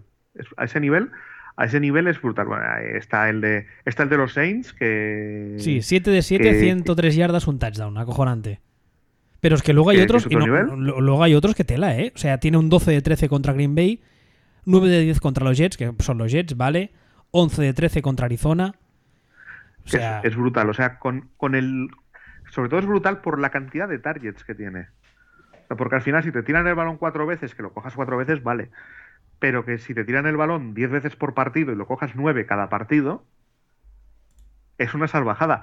Y no es, y no es que lo coja nueve de diez cada partido porque yo que sé que no, no, le están, le están tirando los balones esos en los que el quarterback no sabe qué hacer y se lo pasa al mejor receptor que tiene para ver si le soluciona la papeleta. Le dan una mandarina de estas de un balón dividido y que sea lo que Dios quiera, y el tío las coge. el tío las está cogiendo. Me parece. Mm, es, un locurón absoluto. O sea, es un. Aparte de que, como mantenga, como mantenga los números que lleva hasta ahora, que evidentemente no creo que los mantenga, se iría este año. Se iría a las 160 recepciones, uh, casi 2.000 yardas de recepción y 14 touchdowns. Es una barbaridad. Y este tío es un tío que es un undrafted y que es de, y que es de allí, que es de Minneapolis. Es un poco un caso James Conner es, es, es un. Es, un fucking cuento de hadas. sea, tú no eres un, un blanco de Minnesota que de repente, sin que te seleccionen en el draft, te, te cogen para hacer de mascota en el equipo y acaba siendo el mejor receptor de la liga. Esto no pasa. O sea, esto se merece, eh, vamos, Que también, se- también, también todo lo que esto. Un día, un día podemos dedicar un programa al tema de los receptores. Tema de los receptores en el sentido de que hay mucha, hay mucha, no sé cómo decirlo, leyenda alrededor de la posición, pero también esa es otra posición que yo creo que es la, la que más, que al fin y al cabo lo que necesita un receptor es eh, fondo físico y coordinación óculo-manual, que es como se llama, y son cosas que son perfectamente entrenables. Y muchas veces hemos visto muchos casos en la historia de la NFL en los años recientes, cuando tienes al típico tío, mm, en- entiéndase bien lo que voy a decir, por culero, que es el típico tío que no para de trabajar, que es el típico tío que siempre que le pides algo, hostia, ahí, ahí. A mí me me viene a la cabeza, por ejemplo, el ejemplo de, de Wes Welker, que era un tío que sale de college por la puerta casi de atrás, que primero está en Miami sin pena ni gloria, y se acaba convirtiendo en lo que se acaba convirtiendo porque el tío es el más currante de todos, aunque sea bajito le da igual, es el más rápido porque físicamente trabaja más que nadie, etcétera, etcétera, etcétera. Entonces, insisto, ese, es, un tema para otro programa largo. Pero también creo que la gente roman- roman- romantiza, no sé si existe la palabra, eh, bueno, como se llame, demasiado la posición. Que evidentemente no le estoy quitando mérito a este señor, ¿eh? Porque insisto que para llegar a este nivel tienes que meter unas cuantas horas de trabajo. Pero que también podríamos empezar a ver que. ¿Tú te acuerdas cuando hace unos años que empezaron a salir la moda después de Antonio Gates de seleccionar a jugadores de básquet para meterlos de Tyren? ¿Te acuerdas? Sí, me acuerdo, me acuerdo. Pues esto no te diré que es lo mismo, pero me recuerda eso en el sentido de que muchas veces no nos damos cuenta de que mm, con un buen scouting department, eh, receptores buenos, puedes encontrar muchos más de los que se encuentran. Y muchas veces la gente se pierde en, en- la fanfarria y en el pick alto de draft y seleccionar receptores en el número del 1 al 10. Evidentemente hay algunos casos que sí que lo merecen, pero estamos hablando de uno cada cuantos. Los Julio Jones de la vida y Larry Fitzgerald de la vida. Sí, pero bueno, estamos un poco, estamos un poco en lo mismo que decíamos antes de los running backs y de la importancia posicional. Bueno, igual que, mira, igual que antes hemos citado a, a Barry Sanders, pues eh, vamos al mismo equipo. Pensemos en el récord de Calvin Johnson. O sea, Calvin Johnson probablemente, no te voy a decir que el mejor receptor que yo he visto en, la, en los últimos 10 años, pero sí, básicamente sí. Físicamente el más Y mira- dominante, seguro. Y, y mira cuáles son sus estadísticas en los Lions. O sea, no sus estadísticas, sino las estadísticas de partidos ganados y perdidos. Bueno, y si, no, coge, coge el caso completamente, completamente opuesto del que muchos consideran el mejor receptor de la historia, que además tiene un montón de anillos para probarlo, que es Jerry Rice. Jerry Rice es un señor que llega a los Niners casi por la puerta de atrás, creo recordar que es una tercera ronda y viene de un college, mm, con perdón, de mierda, un college solo para gente de color, súper pequeño, que no había visto a nadie en la vida y se convierte en lo que se convierte porque él siempre dice que es el tío que es el más currante del equipo. Y además hay un montón, hay un montón de crónicas que lo, que lo, que lo verifican. O sea, Jerry Rice fue, fue primera ronda seguro, eso seguro, ¿eh? Primera ronda, ¿estás seguro? Eh, sí, sí, o sea, sé seguro que fue primera ronda. Lo que no me acuerdo es el. A ver, espérate, sé que no fue una ronda, sé que no fue un número alto, pero sé que fue primera ronda. Y sí, él siempre lo ha dicho, que lo que era es. es Currela. Ah, sí, tienes, tienes razón. No sé por qué pensaba que es la tercera. Primera ronda, el pick 16 del draft del 85. Entonces era, bueno, era otra historia. Pero bueno, sin más, o sea, yo creo que el año de, Adam Thielen merece la pena ser comentado porque es brutal. Brutal y brutal por lo, por lo extraño que es, porque no es un tío que tenga a priori que tenga las herramientas para, para hacer el año que está haciendo, pero lo está haciendo y hay que reconocérselo. Pasamos a la siguiente. Sí, otro, hablando de años brutales, el siguiente premio es el Marino d'Or JJ Watt. Hace cuatro años para el jugador defensivo que es tan superior al resto que no sabemos ni cómo describirlo. Y este año va para Aaron Donald. Que, pues eso, yo creo que no, hace falta decir nada más, como decía aquel. En unos Rams que están, vamos, están disparados hacia el anillo mm, sí o sí, que muy, muchos tenían que torcerse las cosas para que no acaben llevándose el anillo. Uh, en estos momentos llevan un balance de uh, 9-1, solo una derrota contra New Orleans, además. Y bueno, Aaron Donald está. No, está a otro nivel. Es que, bueno, es que todo lo que digamos se quedará corto.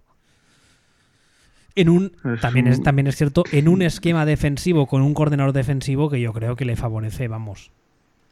Le viene como anillo al dedo. Sí, eso es cierto. Y además le han puesto al lado alguno que otro bicho más para, para que no pueda estar toda la defensa bloqueándole a él. Todo eso ayuda, pero luego él tiene que hacer lo que hace. y está siendo completamente completamente disruptivo. De hecho, en estos en estos Rams o en esta defensa de los Rams que a mí me parece que tiene más agujeros de lo que parece o me parece que me parece que tiene que esta defensa de los Rams está cogida con pinzas en determinados puntos. Bueno, es modelo Wade Phillips, ¿eh?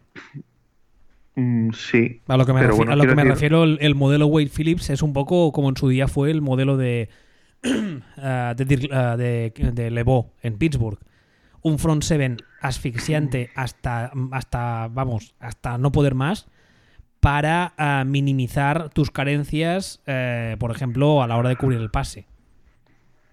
exactamente. Entonces, Entonces, tiene- cuan- claro, cuando el front seven te funciona como está funcionando de los Rams, que como tú dices ahora, está, está compuesto por unos cuantos bichejos muy interesantes, pues mm, todo es muy bonito y fantástico y maravilloso. Pero el día que encuentren delante un ataque que sea capaz de neutralizar ese pass rush, que evidentemente no es nada sencillo lo que estoy diciendo, eh, pues entonces pasa lo que te pasó posiblemente el día de New Orleans. Sí, eh, sí, sí, sí, sí, es así. Es que no tiene más, no tiene más historia. O sea, Pero- yo ahora mismo los Rams creo que creo que van a tener un problemilla el día que se van a, que se vayan a encontrar con, como dices tú, con un ataque que pueda, con un quarterback que pueda leer eso. Y los Rams son, o sea, los Saints son un poco, son un poco kriptonita Totalmente. de cara a totalmente. eso. Claro, de cara tam- Rams. también es cierto que eh, Drew Brees de la vida solo hay uno. Te diría que hay dos. Bueno, sí, está Brees y está Rogers. No, te iba a decir Brady. Ah, Rogers- eh, Brady, yo, mm, por, por- por experiencia de verle jugar estos años, yo creo que es un tipo que a la que el pass rush le consiga hallar una vez y le rompas el ritmo, le tienes muerto. Es, Eso es su, sí. es su grandísimo punto débil. Eso sí, lo que también es, es de los mejores, si no, bueno, no, de hecho creo que es el mejor de la liga con diferencia, Ah, no, claro, eh, cirujano. bajo, bajo presión. Y, no y- analizando pre-snap. Exactamente. Que no es lo mismo que, que hacerlo con Bleach, que con Bleach, por lo que sea, Brady le. El, los- el Bleach a Brady le va fatal. Lo que pasa es que los Rams no son un equipo que haga mucho Bleach. Oh, ¿Para qué? Entonces, claro, pero es que entonces. ¿Para qué, ¿para qué, defensa- quie- para qué quieres hacer blitz? Si es que no te hace falta. Si es que con los tres que tienes delante solamente ya te ocupan ellos solos como 7 8 bloqueadores. Y aún así no les paran. Pues ese, ese perfil, ese perfil de defensa, es un perfil de defensa que a Brady se le da bien leer. Es a lo que me refiero. Mm, No Entonces, sé ¿qué yo, ¿eh? La, la, la- la 3-4 históricamente eh, le ha sentado como una patada en los huevos a Brady. Pero depende de cómo juegues la 3-4. Depende de cómo juegues la 3-4, es lo que estamos diciendo. Los Ram, eh, en el momento en el que tú a Brady le intentas sacudir a base de. Eso, a base de blitz, a base de entrar por un lado, por el otro, por Claro, claro. esto, es- por 20.000 sí, sí, sí, es verdad. La, la 3-4 de Pittsburgh es la que ah, se le atragantaba históricamente, pero la Era 3-4 de por, Pittsburgh. por la Malu dando por saco. Exactamente, eh, exactamente. Mucho blitz. Mientras que la defensa, mientras que la 3-4 de los Rams es una 3-4 de tengo tres tractores delante y van ellos. Entonces, eh, para quarterbacks del nivel de Breeze o, o de Brady, creo que es una defensa. Aquí me estoy tirando un largo muy gordo, pero creo que es una defensa bastante legible. Entonces, veremos, verem- veremos a ver qué pasa. Y aparte, eh, no es lo mismo plantarte esta defensa contra un coordinador X que decir, no, mira, es que aquí es eh, Son Payton y Drew Brees y aquí es eh, McDaniels, Belichick, Brady. Pero bueno, volviendo al tema, lo que estábamos comentando, precisamente por esta forma de jugar, es una forma de jugar enfocada a sacar el máximo y hacer lucir a, a, los bichos de la línea. Y los bichos de la línea están respondiendo y están respondiendo de una forma, por eso, que, que Aaron Donald está ha dicho, ah, sí, que me has puesto un tipo de defensa que depende de que de que yo sea aquí el Juggernaut, pues seré el fucking Juggernaut. Y lo está haciendo. Y lo está haciendo de una forma, eso, que a mí, me, a mí lo que me recuerda es a ese J.J. Watt en sus mejores momentos. Sí, por cierto, el otro día, aparte de verle jugar, que le he visto creo que casi todas las semanas. ¿Qué opinión tendrás? Sí, sí, no, sí, a mí me parece lo mismo. Pero es que eh, ahora, ahora pensaba, porque aparte de verle jugar, es que estuve revisando sus números y son mucho mejores de lo que me parecía a mí. Los números de JJ Watt. No sé por qué tenía la falsa impresión de que no estaba rindiendo al mismo nivel, pero lleva un año muy majo también, ¿eh?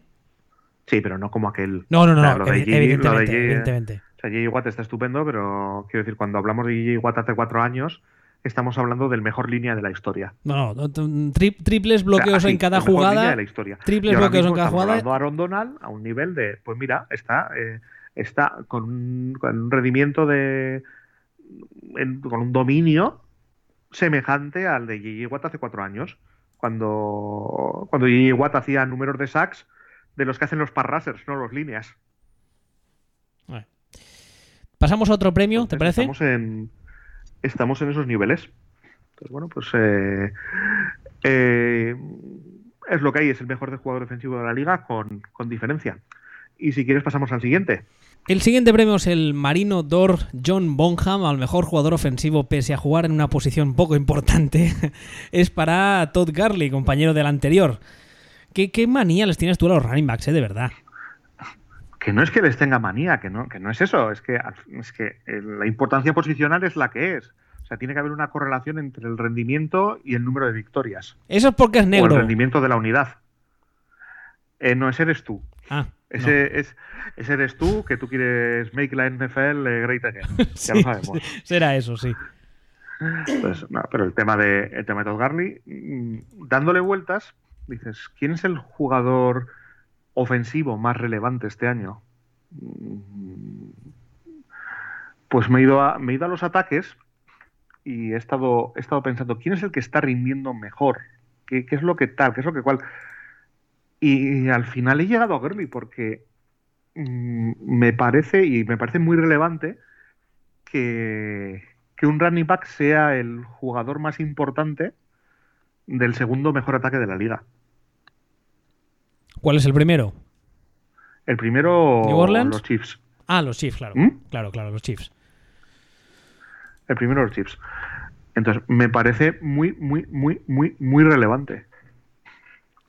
Es que además, no solo a nivel, no solo a nivel ah, estadístico, sin, entrar en mirar los números, sino que la sensación que tengo es que Todd Gurley para el ataque de los Rams es mm, más básico que el aire que respiran. Y por la forma que tiene de y por la forma que tiene de jugar y todo. Pues eh, es otra historia. Es decir eh, representa un poco un tipo de running back moderno y diferente o sea es un running back que, hace muchísimas recepciones pero que a la vez es capaz de correr eh, directamente de, desde la línea de scrimmage que quiero decir supone una amenaza tanto tanto tan creíble por tierra que proporciona play action o proporciona RPOs como, como para recibir en esas propias RPOs. Eh, es completísimo, es muy bueno haciéndolo todo y es el que le da la vida a este ataque. Entonces, eh, me parece también un, hasta cierto punto un unicornio o el primer running back realmente del futuro. Un running back que es capaz de, de mover el ataque así. Es decir, si a partir de ahora empezamos a ver running backs con estas características, será, que me parecería normal, sería la, evolución de la posición. Es decir, el, volver a hacer relevante la posición a base de convertir al running back en un receptor que corre, no en, no en un corredor que ocasionalmente recibe. No sé si me estoy explicando. Sí, no, yo estaba, mientras hablabas estaba pensando, iba, iba a barrer un poco para casa, pero no, el ejemplo que voy a dar no, no es válido porque iba a decir el de, el de Adrian Foster, pero no me vale porque era un corredor que si les acabas de correr en zona, como se vio en Houston cuando la línea empezó a fallar, eh, no tenía nada. O sea, para correr norte-sur era un corredor que era muy poco válido. Y en este caso concreto, en el de Todd Garley, sí, que es un corredor válido. Para correr norte-sur, Sí, para correrte en zona, para correrte, para salir a la flata a recibir, para salir como receptor. Y eso, eso es lo que le hace realmente especial y lo que le hace tan importante para este ataque. No, no solo a nivel, a nivel de. A nivel de resultados, sino a nivel ah, casi te diría filosófico, a nivel de, de planteamiento táctico. Claro, es que Garley estamos hablando de un señor que te, un running back que te está haciendo cinco recepciones por partido prácticamente y con más de 10 yardas por recepción. O sea, te está haciendo te está haciendo números de, De slot sí, o de Tyren. sí, sí, sí, o de del, del- o, o de Tyren o del o del bicho de los Goonies, cualquiera de las dos, efectivamente. Entonces, eh, mm, esto que te lo haga una vez, vale, te lo haga dos veces, vale, pero hacértelo de media, casi cinco veces por partido, y a la vez hacerte también casi, cinco yardas, o, en este, o este año en concreto, cinco yardas de, de media por carrera, ahora mismo es eso, es un unicornio y es una, y es una salvajada. Pero yo creo, insisto, que esto es lo que va a ser el futuro de, el futuro de la posición. Serán equipos que busquen, que busquen esto. Bueno, Lógicamente él está con McVay y está con esto, pero, pero creo que es muy posible que estemos viendo un pionero. otro premio, el Marino d'Or Bill Belichick al mejor entrenador, porque no tiene sentido llamar a este premio de otra manera, es para Andy Reid. ¿Cómo es Es que eso? nos lo vamos a dar a Belichick. Eh, hombre, estaría. Bueno, no sé por qué estaría feo, pero bueno, sí. Para dárselo a otro se lo das a Andy Reid. Sí, para mí el mejor entrenador del año es Andy Reid. ¿Cómo es eso? Sí, sí. Porque tiene el mejor. Bueno, partamos de la base de, como norma general, el mejor entrenador es el que tiene el mejor récord, generalmente. Bueno, esto es un poco filfa porque depende mucho de contra quién has jugado, etcétera, etcétera, etcétera, etcétera, etcétera, etcétera, etcétera, etcétera, etcétera, etcétera. Pero tiene la mejor unidad ofensiva ahora mismo, aparentemente tiene el mejor récord de la liga, mm, junto con los Rams. Y sí, o sea, y a mí me parece que está haciendo mejor trabajo que los Rams, que, que son McVay a día de hoy, este año. Entonces, para mí, Andy Reid, y aparte, algún fucking premio habría que darles a los Chiefs, que se lo están mereciendo. ¿Cómo mola Pat Mahomes? Solo diré eso. Sí, no, no, Pat Mahomes ya hemos dicho, ya hemos hablado hasta la saciedad de Pat Mahomes, que, que para nosotros es el, el quarterback joven. Aparte es que lo dijimos según empezó el año. ¿no? Digo, este nos gusta más que Carson Wentz. Este eh, es el mejor quarterback joven de la liga. De hecho, tú lo dijiste ya el año pasado. Cuando, Sí, sí, señor. cuando no, no jugaba ni los, entrena- ni los entrenamientos.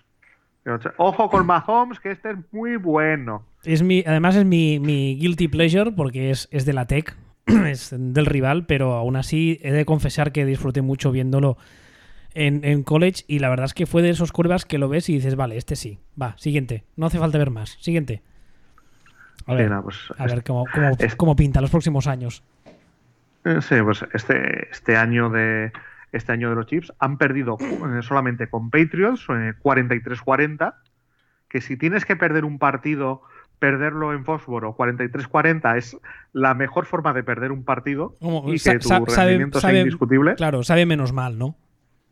Claro, dices, no, no está invicto, sí, ya vale, han perdido 43-40 en Foxboro. No, no es que hayan perdido contra. No. Es perfecto.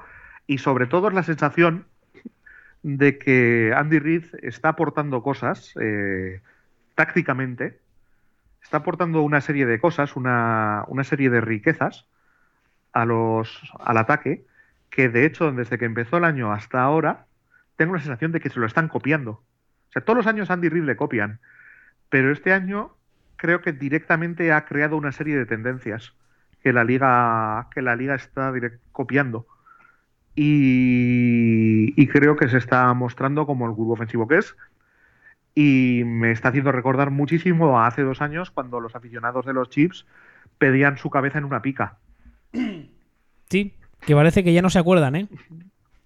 Ya no se acuerdan. No, no, nosotros sí, por eso. Somos un poco por culeros y nosotros sí nos acordamos. Y el siguiente premio es el Marino d'Or Samwise Gamgee, al enano del que se habla menos que de otros, pero es el MVP de esta historia, o de otra, dicho de otra forma, Drew Brees. Un inciso, ¿quién es el Samwise Gamgee este? ¿Tú no has visto Señor de los Anillos, criatura? ¿Ni lo has leído? No. Tú y yo tenemos que tener una conversación muy seria y muy larga. No, no, no la he visto. No, no, no me tira mucho, la verdad, la trilogía, la, las películas. ¿Qué película? Coge, coge un libro. Un libro es una cosa con papeles que se abre y se cierra, o en su defecto que lo puedes tener en electrónico. Tú coges, te lo lees y luego me cuentas. Bueno, uh, entonces, eh, entonces yo lo que saco de, en claro de esto es que Drew Brees es un, enano. Drew Brees, un poco, sí. Que, que, no se me enfade la gente que mide menos que Drew Brees. Pero para jugar donde juega, etcétera, etcétera, pues un tío de, de metro ochenta y pocos. Pues, metro ochenta y tres, creo recordar. Pues eso, pues, a ver. Es un poquito. Es un poco más bajito que el estándar del quarterback. Sí, siendo, sí. Por decirlo de alguna forma. Bueno, entonces, uh, le das el premio Marino d'Or, evidentemente, porque, bueno, porque este lleva un año de récords. Uh, yo creo que cuando termine el año se habrá petado prácticamente todos los récords habidos y por haber respecto al juego de pase. Y la verdad es que mm, tiene 39 ahora. 39, sí. 39 y está hecho un chaval, ¿eh? Sí, o sea, pero no es un tema de está batiendo récords, no, no, no. Está siendo el está siendo el mejor jugador en la posición más importante de la liga. Está siendo el mejor quarterback de la liga. Punto. Mahomes, no. El no? ataque de los el ataque de los Chiefs está rindiendo mejor que el ataque de los Saints. Mahomes no está rindiendo mejor que Drew Brees. Drew Brees es hasta hoy el, el mejor quarterback de la NFL. Es el mejor quarterback del, de la primera mitad de la temporada. Punto pelota. Se acabó. Siguiente. O sea, no es... Sí, no, no, es que no. No, no hay más. Es que, es, es que no es un tema ya, no, no es discutible. Eh, esta escuela, aparte ya sabes que yo guiándome por esto, luego he estado repasando, pues el, en QBR es el mejor de la liga, eh, el porcentaje de completos de Breeze, pues eh, ya sabemos cómo es la precisión de Breeze, mm, etcétera, etcétera, etcétera, etcétera, etcétera. O sea, tiene, lleva un 77% de completos este año. Es que eso, eso es una burrada. Es 77... Una claro, es que... Es que... Es que estamos hablando de unos niveles que no son ni medio normales. ¿Cuál, cuál? Ahora te, te, voy a hacer un atraco, pero no sabrás así de memoria por casualidad cuál es el segundo mejor índice de completos en una temporada de la NFL, ¿verdad? Uf, no, no, te sé, ahora, eh, ahora mismo no te sé decir. Se, he chequeado el de Mahomes, ¿Sí? digamos, para, para mirar esto. Mahomes este año está en un eh, 67%. Madre mía. O sea, Brice le saca 10 puntos. Brice le saca 10 puntos porcentuales a Mahomes. Sí. Estamos hablando de Mahomes, que está haciendo un año también estratosférico. Pero lo de Brice es. Es, es otro nivel. Es, estamos hablando ya de, de, Yuri Gagarin. Estamos hablando ya de, de, decir, mira, la estratosfera, pero la de verdad. Que por cierto, los, los Saints, uh, ha salido una noticia hace nada, hace unas horas, han contratado a Brandon Marshall. Sí, me ha resultado interesante. Eso me, me, ha dado que pensar que los mismos Saints ha habido un momento que se han sentado en una mesa y han dicho, oye, que este año tenemos opciones de verdad. Sí, porque yo, yo imagino que a Brandon Marshall no le van a querer para mandarle el largo, le van a querer para los pases cortos, eh, juegos de pase corto, slants, ese tipo de cosas. Y si, sigue manteniendo las manos físicamente, que yo recuerde, Brandon Marshall no es un tipo pequeño, con lo cual les puede hacer mucho servicio, especialmente teniendo en cuenta que tienes a un señor que, como decías, ahora está completando el 77% de los pases. Que, que, que es... ah, y, y, bueno, que es, que esto, que es lo que estamos comentando. O sea, el tema de Drew Brees eh, este año es estratosférico. y no admite, no admite discusión. Además es que está yendo a más, está yendo a más, a más, a más, a más. O sea, es eh, porque el equipo ahora mismo va eh, 8-1, pero resulta que el partido que perdieron fue el primero y fue y contra lo que perdieron fue contra Fitzmagic, básicamente. Sí, es verdad. Pues mira, ligado al siguiente y último premio de los Marino Dor de este año, es el Marino Dor Señor Lobo por no empecemos a chuparnos las pollas todavía, pero somos el mejor equipo, que evidentemente va a los New Orleans Saints. Ah, además, antes lo decíamos, eh, posiblemente sea el principal obstáculo que tienen los Rams en su división a la hora de poder, ah, de poder ah, llegar a jugar la Super Bowl. Yo es que creo que los Rams son el principal obstáculo de los Saints, más bien ahora mismo. ¿Sí? ¿Tú crees? Si los Saints son el mejor equipo, el obstáculo son los Rams. ¿Tú ves a los Saints mejores equipo, mejor equipo en general que a los, que a los Rams? Lo acabas de decir. Ya, ya lo sé. de dar un premio. Sí, coño, pero me refiero, argumentamelo, porque es que Estás- no acabo Estás, de... es- estás haciendo como Warren Beatty ahora mismo. Como Warren Beatty, ¿por qué? Cuando dio, lo- cuando dio los Ah, dio la vale, pata. vale, esto, sí. esto. No, no, pero, Eh, pero Que no, que no, que, es que, que no es para la La Land. que vale, Pues pero exactamente. En este caso no es para la La Land. Para mí es mejor equipo, son mejor equipo los Saints que, que los Rams. Me parece que tienen un equipo más completo. Me parece que están consiguiendo hacer algo. Teniendo un ataque absolutamente salvaje. Me parece que están consiguiendo algo que no suele, no ha solido pasar en la en la trayectoria de Son Payton, que es ir apañando la defensa, haciéndola tolerable poco a poco según, eh, según empieza la temporada, también es eso. El, el primer partido se comieron tal hostia de los Buccaneers que les distorsiona, que les estuvo distorsionando. Entonces, llegabas al cuarto partido, mirabas y tenían de las peores defensas de la liga. Pero poco a poco, según van haciendo partidos y la defensa de los Saints va funcionando, porque el año pasado ya fue un año de ojito con los Saints, que ahí tienen mucho rookie, pero les está funcionando bien y la defensa es mucho mejor de lo que pintaba.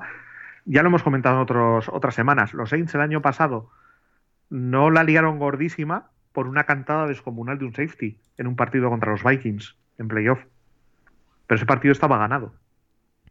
sí, sí, sí. Y eran un, e- y eran un equipo. Para mí eran el equipo que, que en ese momento más podía competir con los Eagles a la hora de, de, chinchar, más que, más que lo que fueron Patriots en Super Bowl.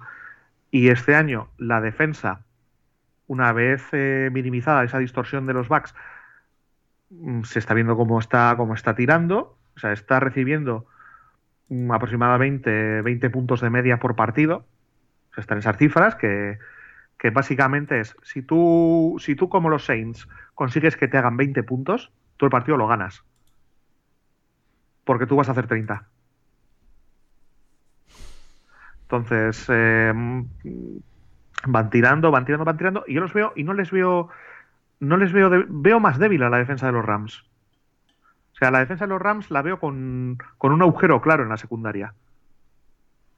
Y a la defensa de los Saints no ves que tenga un, un front seven tan dominante, pero la ves más, a, más a, a un nivel más... Equilibrada, más- sí, exacto, digamos. equilibrada. Ya entiendo. O sea, no, no le veo un talón de Aquiles claro. La veo una defensa. La veo una defensa peor que la defensa de los Rams, pero aún. pero compacta. Es decir, eh, igual que antes decíamos que la defensa de los Rams tienen una kriptonita clara en esa secundaria y que un quarterback, de hecho, como en el perfil de, de Drew Brees, es muy factible que pueda eviscerarla la defensa de los Saints no tiene ese punto débil claro. Mm, Se le harán puntos, se le hará tal, pero no es, no, no tiene, no tiene esa kriptonita tan clara. Y en ataque puede competir con cualquiera o más. Aparte de que, sin ánimo de criticar a, a Goff, a- si a día de hoy me dices, vale, vamos a imaginar que el juego de carrera en ambos crítica, equipos crítica. Vamos a imaginar que el juego de carrera en ambos equipos en un partido concreto no funciona y tienes que tirártela, tienes que jugártela con tu quarterback. Yo creo que nadie en su sano juicio escogería a Goff por delante de Drew Brees. No, nadie. Pero es que, eh, ya hemos dicho en un momento, es que ahora mismo no puedes escoger a nadie por delante de Drew Brees. No, no, evidentemente. Pero es que, aunque estuviese haciendo una temporada normal, que para Drew Brees sigue siendo espectacular, pero bueno, ya nos entendemos. A, hombre, insisto, nadie en su sano juicio escogería a Goff por delante de Drew Brees como quarterback si tienes que jugarte un partido. Pero bueno. Mm. Bueno, pues No, sin duda, o sea, ya no hay más premios, ¿no? Ya hemos acabado. hombre, no, claro, terminas con el premio a la mejor película, terminas con el gordo. ¿Quiénes son los, quiénes son los mejores? Los Saints. ¿Qué pasa el siguiente? ¿No? Ah, pues nada, pues hasta aquí el programa de esta semana. Nos hemos alargado un poco más, pero creíamos que la ocasión la merecía. Ya hemos llegado, como digo siempre, este, este tópico que se suele decir del Ecuador de la temporada. Ahora ya nos quedan, hay menos, no nos daremos cuenta, ya estaremos en Navidad y la cosa se habrá acabado. Pero bueno, disfrutad de lo que queda. Y la semana que viene, si todo sigue como siempre y todo está normal y no nos morimos por el camino, pues volveremos a estar aquí, ¿no? Exactamente. Pues hasta la semana que viene. Venga, hasta luego.